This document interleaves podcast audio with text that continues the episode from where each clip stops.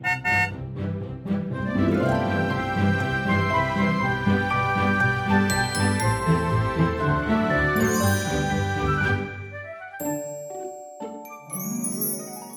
欢迎一起跟着 JK 过一年，陪你找到真心想做的事。我是 Jerome，我是 Kevin。我们来到第三季的第五集了。第五集呢，我们要来讲的其实是比较限缩的一个关系，因为在呃我们上一集我们讲到说，因为第四集用四爻的观点，四爻其实就是比较像是好朋友、平辈、平行的一个关系，所以我们用的一部电影去讲，其实就是亲密关系这件事情，嗯、或者是好闺蜜、好朋友之间的关系有哪一些裂痕哦，我们尽量不要。要去犯，或者是不要去碰触。那这一集到第五集，我们是用一个五爻的观点。对，其实五爻的观点呢，我觉得这是一个阶级性的观念。嗯，其实我自己挺喜欢的，因为五爻的这个观点呢，很多人会以为就是一种很权威性的能量。其实我觉得五爻里面有一个，我觉得他说的很有道理的东西，就是其实，在五爻的眼中，阶级它有它的必要性。其实我们有阶级，不是为了谁可以命令谁，或者是要强迫其他人执行你要做的事情，而是因为人本身就是一个这样的社会阶级性的一个生物，所以变成人人平等，反而很多时候会变成。一种叫无政府主义的一种状态，嗯、就是根本一团乱的样子。对，所以我觉得五爻的精神就是如何让每一个人站在其位，好好的去让整个系统每一个人都可以做到他要做的事情，可以让整个事情可以好好的去发展开来。嗯，因为五爻其实有一个关键字，就是叫做将军嘛。嗯，所以将军其实你就可以体会到说，他其实是站在一个呃相对位置比较高。的一个高阶的，算是一个主管，嗯，或者是怎么样，他可以来号令下面的人去做事情。但是你刚才讲的说，这个阶级本身哈，它其实隐含的是一种责任哦，嗯，因为你的位置越高，其实你的责任是越重的。所以为什么五爻的人其实天生就是会有一种视天下为己任，嗯，就是很喜欢去可能给建议、给指导，很害怕别人犯错或者是做不好。所以五爻的一个比较暗黑的面向，就是比较容易控制。对，因为他如果没有这一种的责任感的话，或者是他没有办法把事情处理执行的话，嗯，其实他就会失去了他本身这个影响力，也失去了他本身的地位。对，不过你刚才说到将军这个字啊，我突然想起一个事情，就是其实你可以想象五爻就是这样一个情节，所以你觉得将军比起士兵谁比较高，比较强？好像是将军对吗？乍看起来好像是对，但是没有士兵的话，将军有什么用？他没有用啊，嗯、他不会自己去打仗啊，嗯、他只是站在一个高位去规划事情。对，但是又换另外一个角度来说，不是有一句话叫“将在外，军命有所不从”吗？嗯，所以其实将军他也是要听另外一个人的命令。如果你把皇帝跟将军互换的话，就变成皇帝就是那个更高级的人。你说六爻吗？可能是吧。六爻好像应该是在天下面，他已经不管人事了。哦，对对，天地玉皇大帝这样吗？但是我觉得，就是每一个的。只要有人的地方，一定会有阶级。就算将军，也不是所有东西都是由他说的。但是我想表达就是说，嗯、其实什么叫将在外，军命有所不从，就是将军在某一个场地上，他就是一个可以做主的人。就算你是他的皇帝，你也没有办法可以去给出他的命令。所以我觉得这个五爻的警戒下面，就是每一个人做好他的事情，但是其实每一个人应该都拥有他自己的一套生命力的，因为他只是站在他的位置里面做他最擅长的东西。然后这一集里面，我们想表达的就是。用五爻的这一种阶级性，但是互相尊重跟公平的态度去谈论关系如何的好好经营了。嗯，所以像前一集第四集的时候，我们讲的是一个比较平行、比较平等的一个关系。嗯，好，怎么样互相的平等互惠？但是五爻我们讲的是说，在一个组织或者是在一个系统里面，这个系统它隐含有一个高低位阶之分的时候，那在比较高位的那个人，好，譬如说在职场上，可能就是主管。的那一方，好，做主管的那一方，那在亲子关系里面就是当爸妈的那一方，嗯、好，那你要如何去经营好你现在所面对的这一个，不管是职场的关系还是这个亲子的关系，嗯，然后除了这一种亲子关系跟职场的高低关系啊，有时候有一些感情的状态或者是朋友的状态，也会比较有一个人是做主导的，嗯，所以如果你是一个很喜欢做主导的，或者是有一个人很喜欢用主导的方法去指挥你的话，你也可以听听这一集里面的内容，会不会让你可以得到一些新的启发。对，但是当然，如果你今天也不是做主管的，也不是做爸妈的，也不是做老师的，也没关系，你还是可以听这一集。因为其实我觉得人与人之间的关系啊，其实到头来，其实那个核心的那种互相对待都是相通的。嗯嗯嗯，对，因为我们觉得相通那个部分有一点像是一个推者跟受者的关系。嗯，换句话来说，总是有一个人是把东西推出来，要其他另外一个人帮他执行，或者是听他的说法的。所以我觉得，就算在平等的关系里面，还是有这一些的推动的。嗯，所以我觉得就是刚才主任说的，为什么我们觉得，当然，如果你在那一些关系里面非常好，应该可以有很多的启发。但是如果没有的话，其实你可以听一下这个，我觉得对你的一个关系观也可能会有一些不同的看法的。对啊，所以我们就要来聊聊有四个诀窍哦，就是如果你想要经营好你的职场关系或你的亲子关系的话的诀窍，给你做参考。第一个呢，其实就是你要愿意去理解。然后带着一种相互学习的心态。其实我觉得这个虽然我们说是第一个的诀窍，但是其实我觉得这个算是其中一个最难的诀窍吧。嗯，真的要好好的去理解跟有互相学习的心。尤其是现在，如果你是他的主管，或者是我现在是爸妈，为什么我要跟我的孩子去学东西呢？对，为什么我要跟我的下属呢？他明明就做的没我好，或者是还要我教他。对，然后我这是一个二十年经验的、三十年经验的人，然后他刚刚才进来这一个公司，为什么我他凭什么让我可以尊重他跟学习？尤其是你知道，很多人就会说嘛，我当年进来的时候也是每一个人都跟我说话，谁会尊重我的想法？嗯，那他们也应该这样去做吧。嗯哼哼哼哼，就用一种好像多年媳妇熬成婆的那个态度这样子。对啊，可是其实你看啊，我们在人类图里面，我们其实很强。强调的就是每个人都是不一样的，每个设计都不一样哦，所以你一定要愿意去理解别人跟你不同的地方。譬如说，有些设计好，譬如说。你的摇数或者是你的这些通道，你就是可以做到别人做不到的事情的时候，就是你有能力做到的事情，不代表别人也同样有能力做到。但反之，他有能力做到的事情，可能你也没有能力做到。所以其实为什么要相互的去理解？譬如说我们在关系里面，不管你今天是亲密关系或亲子关系，或者是那个什么职场关系，最容易会遇到的就是一个人速度快，一个人速度慢，一个人很急，然后一个人就是很慢。就是可能做事会拖拖拉拉，就是对于这种速度的不同，其实每个人的设计都不一样。有些人他就是可以很快，比如说显示生产者，他可以速度很快；但有些人，比如说情绪型的人，他就是很慢。他做事情其实他要看他的情绪波，那这个都是你必须要愿意去理解对方，就是对方不是故意要给你拖时间，或者是故意就是不回复你，他有他的一个设计的历程要走。嗯嗯，而且我觉得刚除了刚才说每一个人他本身天生的设计不同，所以他们做事情的方法不同之外，我觉得有一些在实际技巧下面其实也是有一个很大的差别的。就是举例说，我以前是在第一份工作是在同一个公司做八年嘛，然后这我换到另外一个就是市场顾问的公司尼尔森去工作。然后我到那个公司的时候呢，虽然我很有工作经验，但是我对那个行业里面有很多分析的技巧，其实我不是最擅长的。所以我当时我明白到就是。我的下属帮我做事情的人，他们只是比起我更了解如何去做出一个分析。但是我要清楚我的卖点是什么。我的卖点不是在于我分析比他们强，我也不需要证明给他们看我比他们强。我只需要知道我最厉害是什么，他们最厉害的是什么。所以我要做的事情，举例说，我厉害的地方就是我很可以看懂那个客户的需求。如果是这样的话，我的东西就可以配合他们的分析力去变成一个更好的服务的状态嘛。但是如果我没有，我一直很想去证明给。对方看我是比你厉害的。如果这样的话，你很容易会做成一个做法，就是你不停把你的聚焦力放在一个其实你根本不需要聚焦的事情上面。因为作为一个将军，你的工作不是要打仗打得多厉害，不是砍人砍得多厉害，而是你要做的事情就是你知道如何管人，让你下面的士兵他们可以好好的作战，这个才是你最厉害的地方，或者是最需要去训练的地方。其实我觉得这个也是刚好，我常常觉得为什么有很多从一个。他们可能在一个职场下面做得很好，然后当他们升迁到作为一个管理职的时候，他们通常会有一种迷失的时间，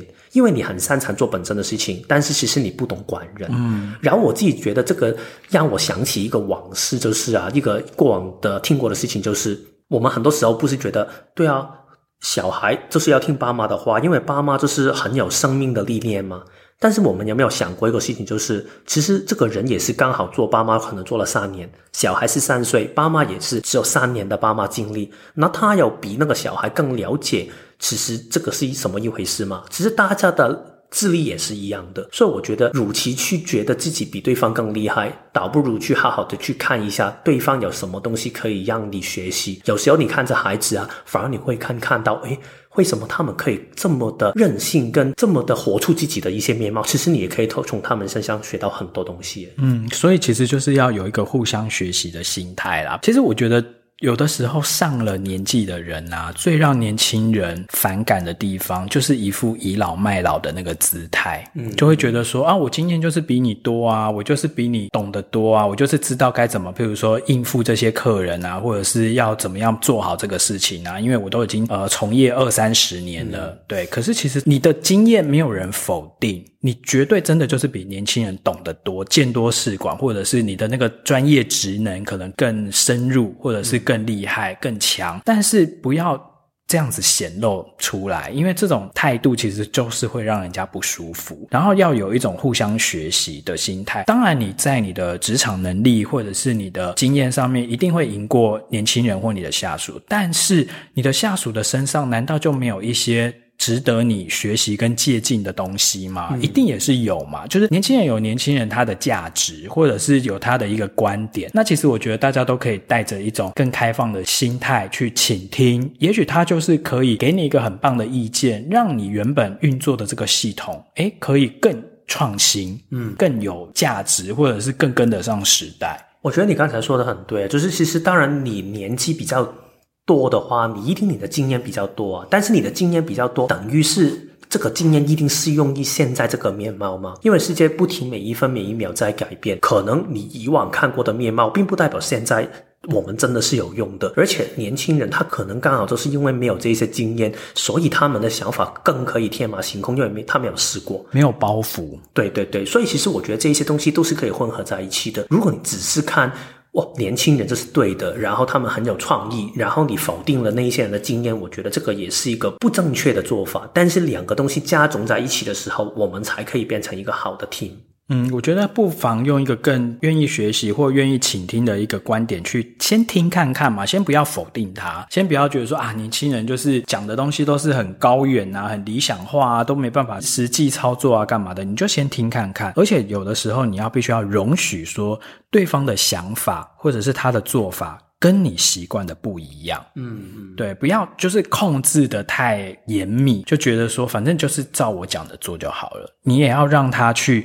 有一些发挥。那可能他的想法就是说，也许你们的结果都是同样想要走到同一个方向，但是他的路径跟你不一样的时候，你不妨听听看。不要觉得说，哎，这个路径就是行不通啦，或者是我们以前都不是这样做事情的啦，干嘛？其实就是你要去容许对方他的想法跟做法，或许跟你不一样。但是如果你带着一个理解，带着一种互相学习的心态，其实你也比较容易会去得到，譬如说亲子关系里面或职场关系里面的那个对方对你的尊重。但是这个我觉得这是一个很实际面的问题。无论你现在是一个主管，或者是你是一个爸妈，你还是有一些事情是你觉得很重要，你要吩咐对方去执行嘛。嗯。举例说，现在你是个主管，然后你的老板已经吩咐了要做一个什么样的事情，然后你必须你的下属去执行的，或者是另外一个状态，就是可能你现在是一个爸妈，然后你现在要出门了，然后你要你的孩子快一点换衣服，然后不我们就会迟到了。对，如果是这样的情况的话，如何可以取到那个平衡？是我可以让对方可以做到这个事情，但是同时我又会可以给对方有空间，可以用自己的方法去做呢？嗯，我觉得当然原则上是尽量用沟通取代这种命令啊。嗯。但是命令有的时候真的你还是难免必须得用。就像你刚才讲的说，如果今天就是时间有限的情况之下，我们必须要去解决这个问题，或者是我们要去做出一个呃专案出来，要有一个一定的 KPI 成果或干嘛。当然用这一种一声令下。由上而下的这些下命令的方式，其实是最快的、最简洁的，而且最有效率的，这个不可否认。但是久了之后，它一定会有它的后遗症。对对对对。所以其实就算在那个当下，你们是迫于形势，你只能够用这种最快速的方式达成目标。那。达成目标之后，我觉得你们还是不能省略这个沟通的过程，你还是必须要去对你的下属或小孩去说明，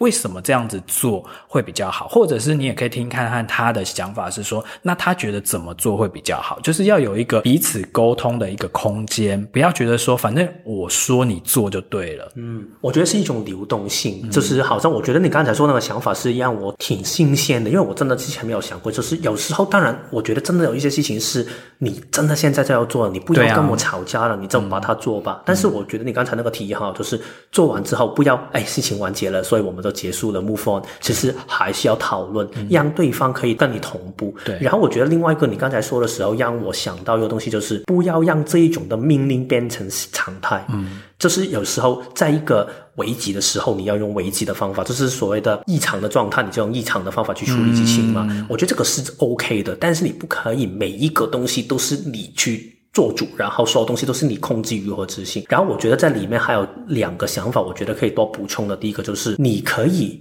让你的方向让对方知道，然后让他执行，嗯、但是你可以。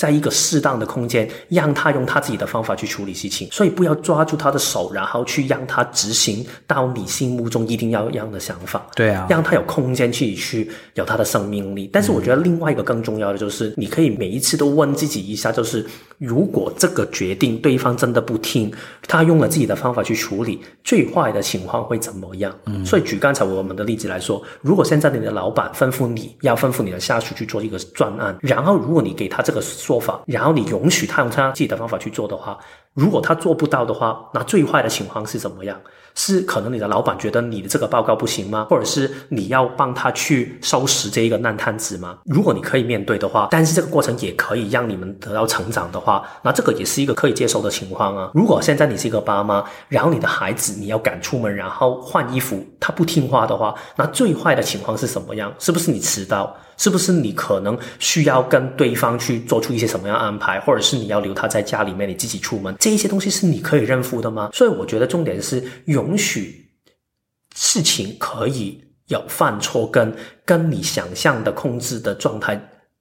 的那个范畴之中，可以有一点脱轨的状态。嗯，如果你能够允许的话，你就当然可以允许你吩咐的东西，或者是你要对方执行的东西，有一点的他自己的生命力了。嗯，对。为什么说尽量少用这一种，就是一声令下，然后对方就要听？是因为其实用这种命令的方式啊，或者是吩咐的方式，其实当然它是最快也最有效率，但是你要付出的代价就是，这个如果成为一个常态之后，其实你下属。或者是你的小孩，他就会变成一个失能的人，嗯，他完全没有自己判断的能力。反正哦，我就是听命行事，反正我怎么建议你都会被你打枪。好，对对对，那我就是你怎么讲我就怎么做。可是到最后会变成说，这整个团队只有你。就是说，因为毕竟一个人的能力还是有限的嘛，即使你再怎么强大，可是你不可能可以 handle 所有的情况啊。你当然是，如果你可以培养你下面的人，每一个都很有智慧，或者是都可以在你在做决定的时候补强你一些其他的观点的话，嗯、那是不是其实对整个 team 是最好的？但是如果你每次都是要用这种很强势主导的方式，就会导致说你下面的人久了之后，他就没有判断力，他也没有能力，而且他也不想负责任。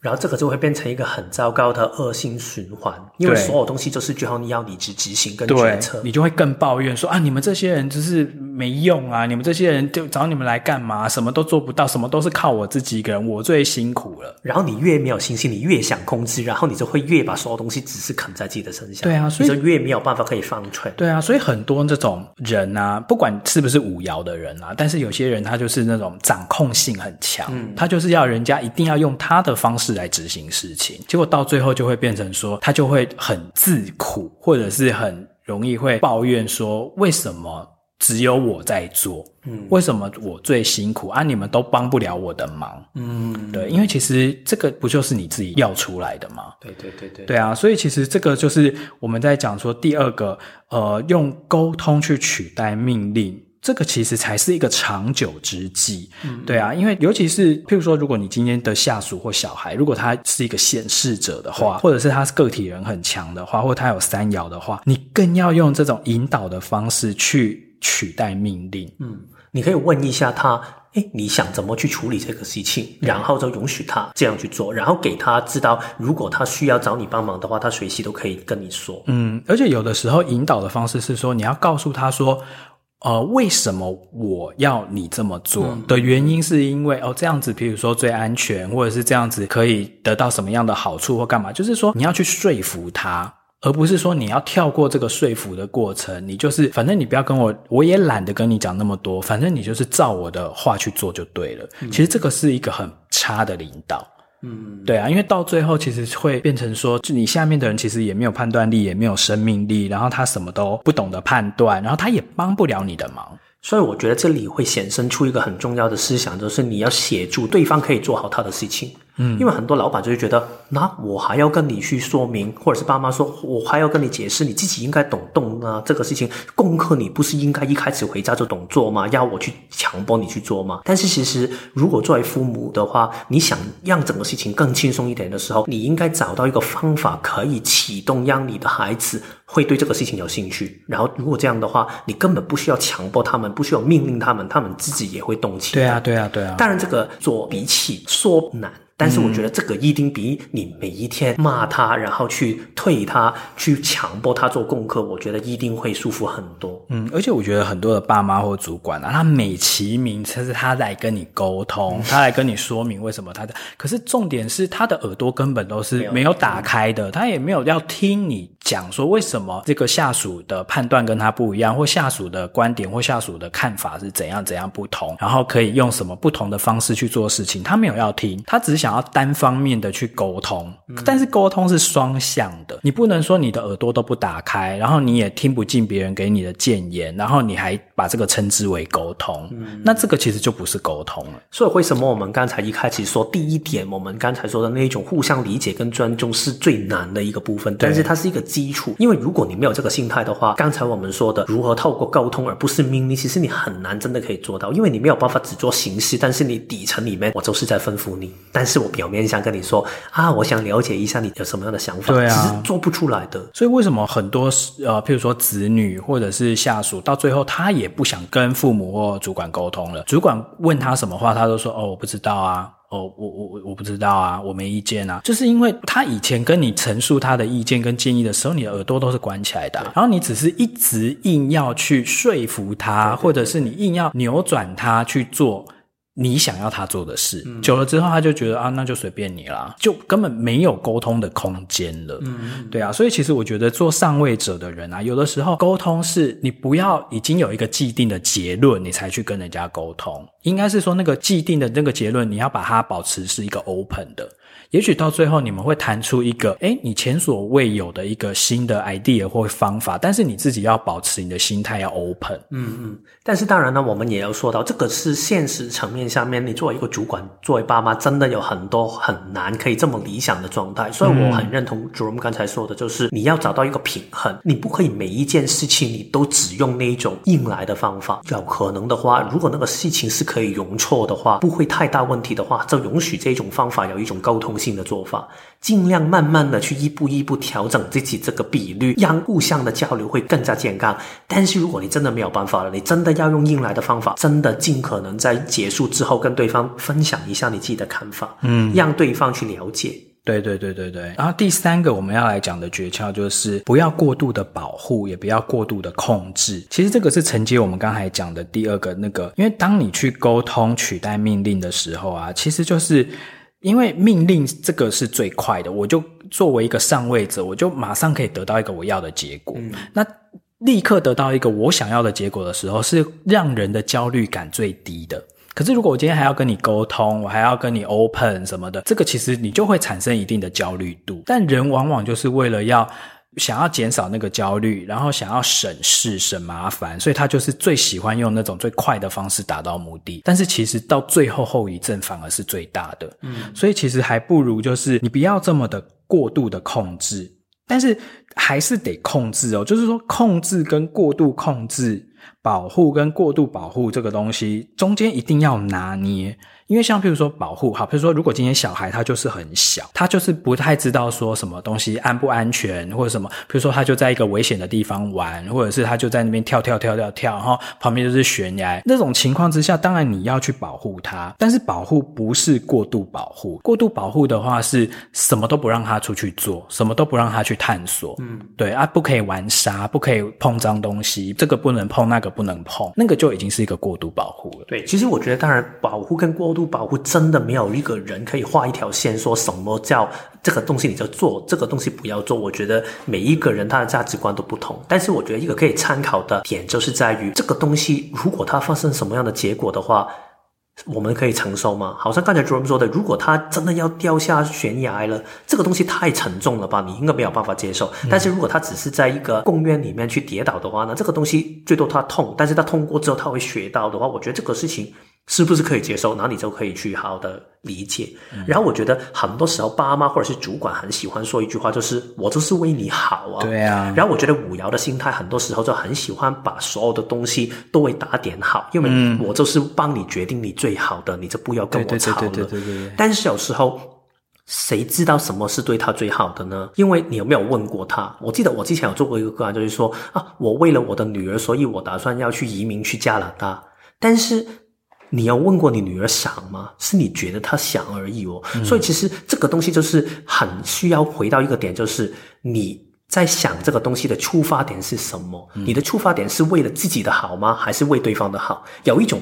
你觉得是为对方的好，是自己觉得心安理得就好。对。所以我觉得有一个，我觉得五爻里面常常提到的论点，我觉得尤其是在职场特别应用的，就是。你现在在做这个事情是为了一个公共的利益，还是你个人的利益？所以，如果现在我要控制这个事情，我要保护这个事情，举一个例子来说，现在有一个案子，它可能出现一个状态了，所以你要去保护，让这个事情是，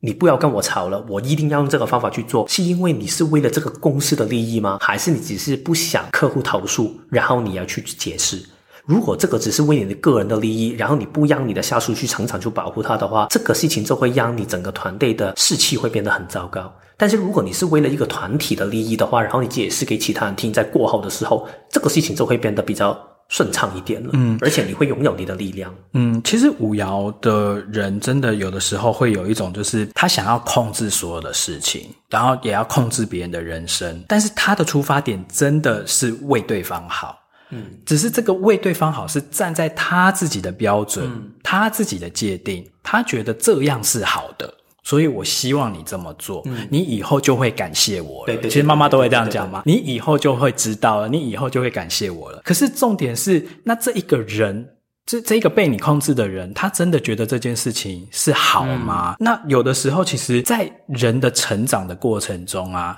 其实有的时候受伤、跌倒。这个其实也是他呃学习的一个历程，嗯，他才会真正的知道什么是对他好的。如果他每天都是吃山珍海味，他就不知道山珍海味是好的，嗯，所以有的时候你就是要让他去经历一些不同的东西，那不需要说把他的人生全部都帮他铺路铺得这么的好，这么的顺畅。那该让他去探索的，比如说该让小孩或部署去犯错的，去受伤的。就让他去学，嗯，因为这个是他学习的一个历程。但是，就像你刚才讲的，就是说要在一个安全的范围内。当然，安全的范围真的是。每个人的呃觉得的安全的程度不同，有的人他就是比较能够容许对方跌倒跟受伤，小孩容那个跌倒跟受伤；有的人是小孩光是碰到一点点有病菌的，就是有细菌的东西都不行，都要活在一个无菌室。所以其实每一个家长，当然那个掌控的程度也不同，但是你掌控的程度。越高，其实将来这个小孩就是越妈宝，或者是越没有他自己的生命力。然后到最后，你不要之后他已经到了什么青少年的时候，你一天到晚还在那边抱怨说啊，他每天都不知道他自己要干嘛，然后对生命也都没有什么动力啦，每天就是在那边只是在那边 couch potato 啦，就躺在那边，或者是只会打电动啊，干嘛干嘛，都不会像隔壁的那个小孩哦，他都好知道他自己要什么。比如说他就是很想要跳舞，或者他就是很想要唱歌当歌星，或者很想要去画画当画家，或干嘛干嘛，因为他从小的生命动力都被你扼杀啦。嗯、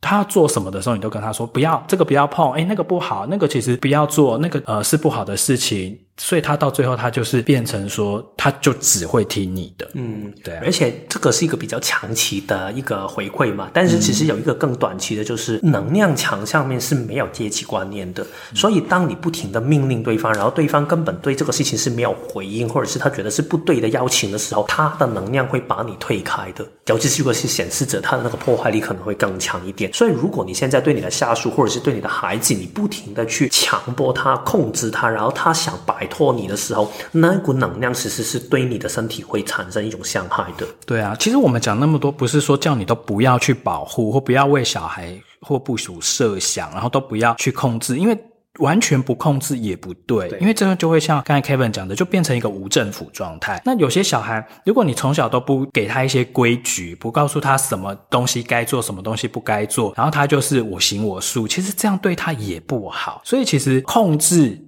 跟过度控制之间，怎么样去平衡？怎么样去拿捏？因为必要的时候，你还是必须要控制，控制这个场面，控制这个团队，控制这个小孩，不要去做一些违法的事情，或者是一些伤害别人的事情。就是该控制的还是要控制，但不是过度控制。那该保护的还是要保护，但是不是过度保护。所以其实这个中间的平衡跟拿捏，真的是很考验这个。将军，或者是这一个高位者，因为你自己要慢慢的去知道说什么东西，就是那个收放之间，到底要怎么样抓大放小。嗯，对，你不可能所有的东西都控制的这么严密嘛，但你怎么样去抓大方向、大原则？嗯，我觉得这个一定要在你的人生里面不停反复的去运用跟觉察才知道，因为你每一次做完之后，你一定要有一种的。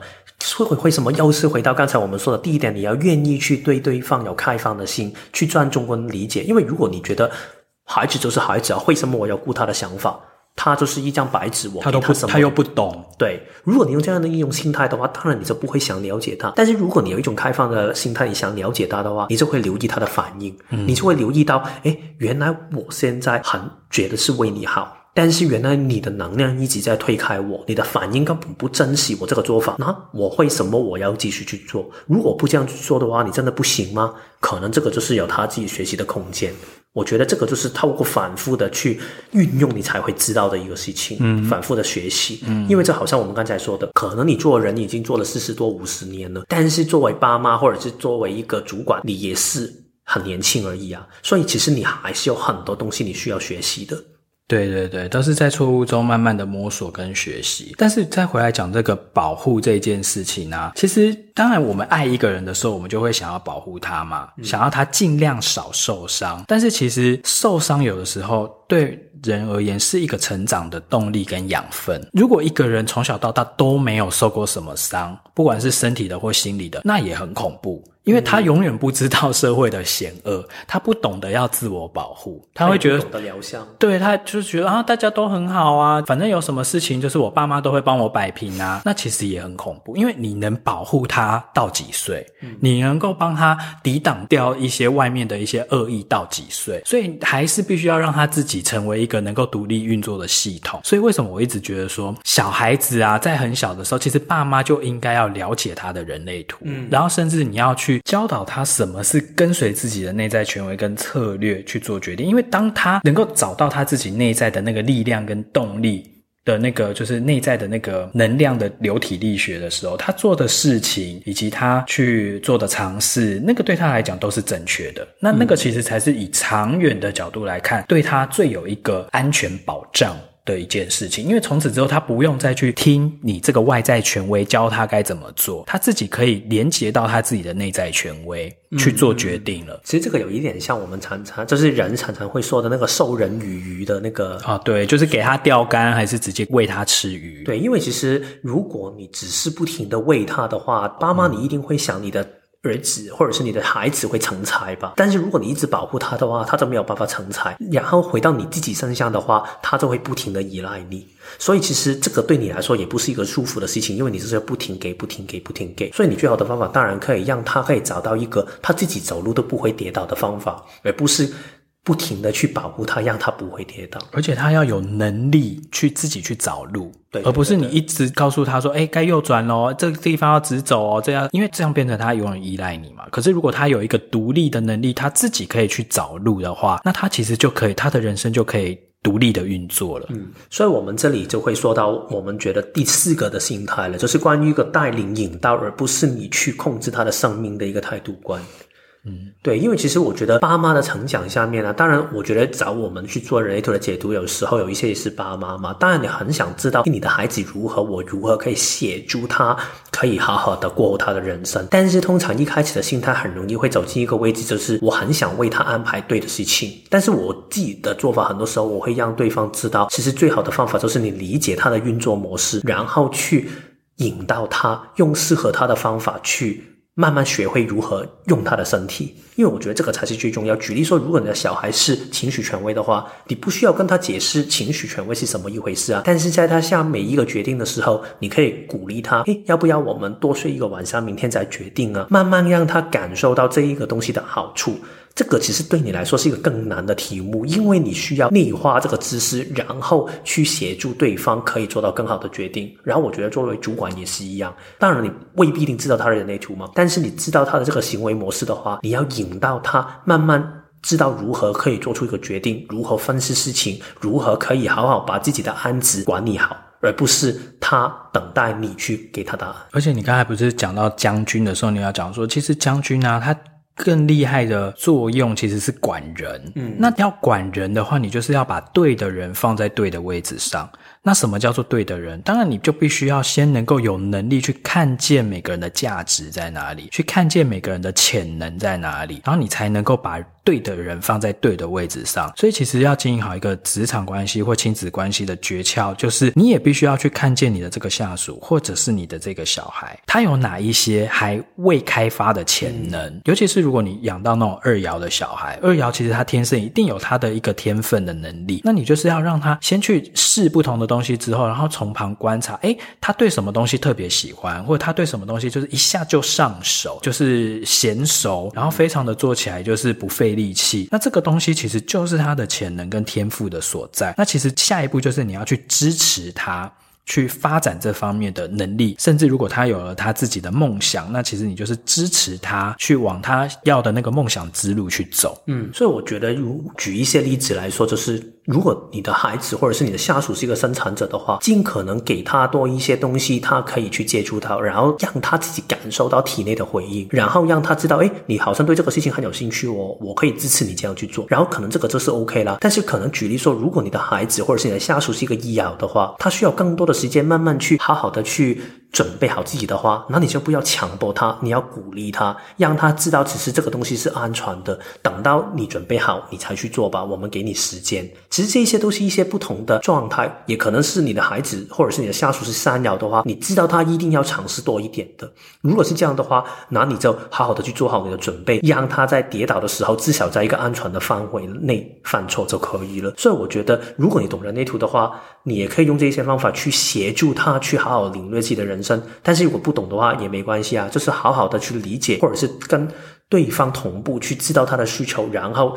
去协助他好好的探索他的人生，或者是他的职业。嗯，其实你有没有发觉，像我们今天讲的这四点啊，其实它有一个很共通的一个核心，就是在这个比较高位的人啊，其实你在带领或者是你在引导你的这些下属或小孩的时候，你要保持你的耳朵是要打开的，那、嗯、你的眼睛也是要打开的。譬如说他做的某些事情，你觉得诶好特别哦，那你其实是要看见他的价值。嗯、尤其是你刚才已经讲到生产者，那我来讲一下投射者，就是如果你遇到那种投射者的小孩或部属，因为投射者最喜欢他的价值被人家看见，所以当你看见了之后，你可以告诉他说：“诶，某某某啊，诶，我观察到你好像很喜欢什么什么什么哟，或者是某某某啊，我有观察到你，诶，你都很努力在做很多的尝试哦，然后在做很多事情上面的时候，你都很坚持哦，都没有放弃哦，就是这一些他在做事情的时候的一些态度。”或者是他的一些方法，或者是他做事情的那个过程，其实他喜欢被看见。那你看见了、观察到了之后，你就跟他讲，诶，他就会更有动力。尤其是如果你可以让他知道，原来他的看法是给其他人珍惜或者是用到的。举例说，诶，你上次跟我们说的那个说法挺不错，诶，我用过之后，我们真的好像有什么东西改良了。对，诶，还好你跟我说一下，然后如果不是的话，我也忘记这个事情了。这个就会让他觉得，诶，原来我的看法真的是有价值的。这个对他来说也是一个很好的。回馈，让他更知道自己的价值在哪里。对啊，但是你看哦，像这个的，就是你看见他的价值的前一步，是不是像我们刚才讲的，你要有一个互相学习的心态，嗯、你要先知道说，哦，我在不同的人身上，也许比如说这些下属，或者是这个我的小孩，诶，他比我小这么多岁，然后或许我们是不同的世代，但是我从他的身上，我还是可以学到一点什么，因为我们总是可以从。不同的人身上学到一点什么，所以这个都是你要打开耳朵、打开眼睛去看的，然后还要不吝啬的把它讲出来给对方听。我觉得这个就是五爻，你可以得到影响力，但是同时你也要负你的责任的部分。嗯，因为如果你没有办法可以管理这个团队的话，你想象一个现在你是一个总经理的话，你总不能就是只懂你自己做事情，而没有办法可以知道每一个人放在对的位置。但是要把他们放到对的位置，最重要就是刚才说的，打开你的心，去知道每一个人的能力在哪里。因为这样的话，你才可以站到你一个更高的位置去号令其他人。因为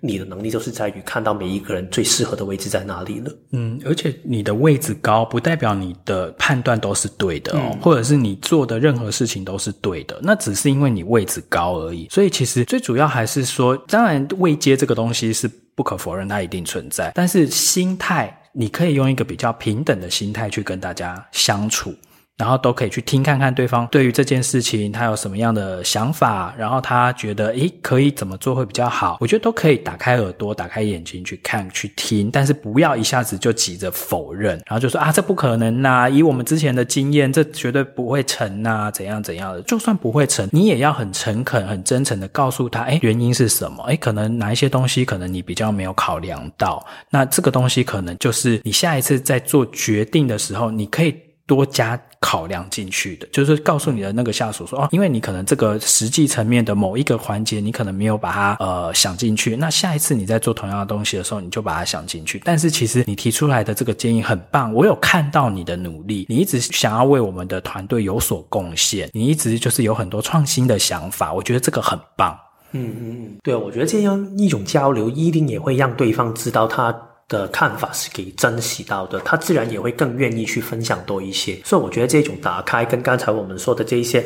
实际的技巧下面，我觉得真的是。希望可以让大家可以得到一个不同的看法，但是好像回到我们刚才说的那一句，不是要要求你生命里面所有东西都立刻改变，但是可以尽可能的是慢慢挑一些时间，让某一些的行为模式下面可以得到这样的改变就可以了。对，好，那经过今天我们今天的这个内容之后呢，我们最后的小练习就是啊，我们以上讲到的这四种诀窍，诶，你觉得哪一个是觉得你有被说中的？好，在你的这个呃对下属或者是对呃小孩的这个关系里面，有哪一个或哪几个，你觉得是你目前可以再去做出调整的？嗯，或者是你对你的朋友跟你的伴侣有这样的一种感觉，也是可以的。对，那这个其实就是一个很好的让我们对生活里面的一个反思跟启发啦。那最后我们一样要做我们第六集的宣传。对，然后因为如果你是跟着我们这个跟着 JK 过一年啊，然后陪你找到真心想做的事，已经听到第三季了，从第一季、第二季到第三季的话，那欢迎你也跟我们分享一下，说你现在正在从事的这一个你要显化的事或落实的这一件事情，在创造的过程中，诶，你走到什么阶段了？然后你如果有遇到什么样的问题，需要一些建议的话，都可以写。给我们，然后我们会照你的人类图来给你一些回馈跟建议。对，第六集呢，我们就是在十月六号就会截稿。那如果不知道说，诶，那个大概会是一个什么样的感觉，就是所谓的 QA 是长怎样的话，欢迎你回去听第一季的第六集或第二季的第六集，因为每逢第六集，我们都是会做听众 QA 的这个内容。